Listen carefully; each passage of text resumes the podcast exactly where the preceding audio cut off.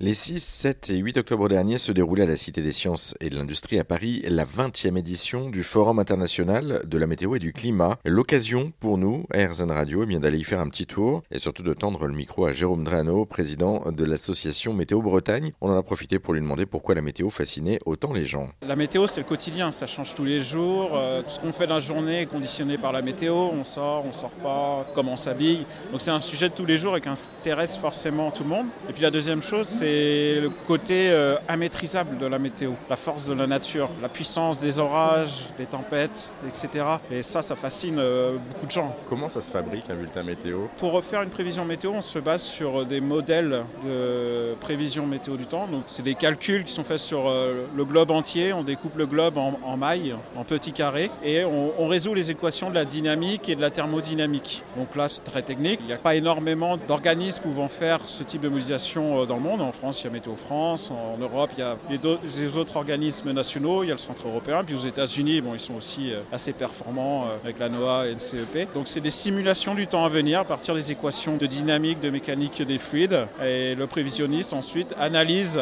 les différents paramètres qui sortent de ces modèles, hein. des variables de température, de vent, à différents niveaux d'altitude, des variables aussi dérivées un peu plus techniques qui nous permettent de comprendre si euh, à tel endroit on a une dépression avec une activité frontale etc. Si on a des conditions propices à, la convection, c'est-à-dire au développement des nuages type cumulus, cumulonimbus et ensuite orage. Donc le prisonniste, il analyse tout ça, puis ensuite il rédige, prépare un bulletin météo qui soit compréhensif pour tous, pour le grand public.